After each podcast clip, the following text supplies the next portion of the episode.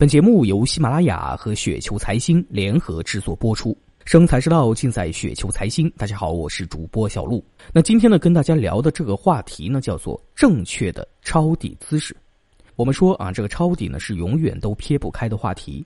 首先呢，如何来看待抄底呢？那我们就开门见山啊，抄在最低点呢是不可能的。所以，通常抄底之后呢，往往就是套牢。那为什么我们还要抄底呢？其实我们可以理解为呢，为了寻找一个安全的边际，抄底的前提呢，一定是总体的上升趋势。那这个趋势呢，可以是基本面的趋势，也可以是技术面的趋势。基本面的趋势与股价走势不是时刻相关的，所以呢，我们主要从技术面来去看如何抄底。找到抄底的正确姿势呢，主要是分为两种情况。那第一种情况是，股票在过去几年内、几个月内总体都是上升趋势的。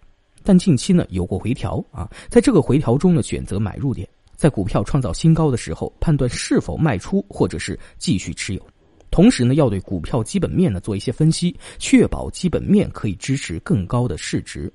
那在上升的趋势中回调有的时候呢是会非常迅速的，会形成上升趋势中的大阴线，那么这个呢就是非常好的介入机会，往往会迅速的反弹恢复之前的走势。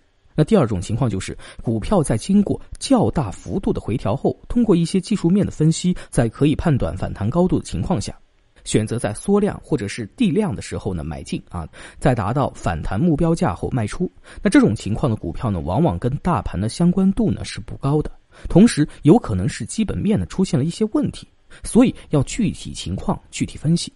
总之，最佳的抄底呢是这个样子的啊，虽然是在抄底，但实际上也是在一个大的上升趋势中寻找一个相对比较好的买入机会。一切呢都离不开对趋势的判断。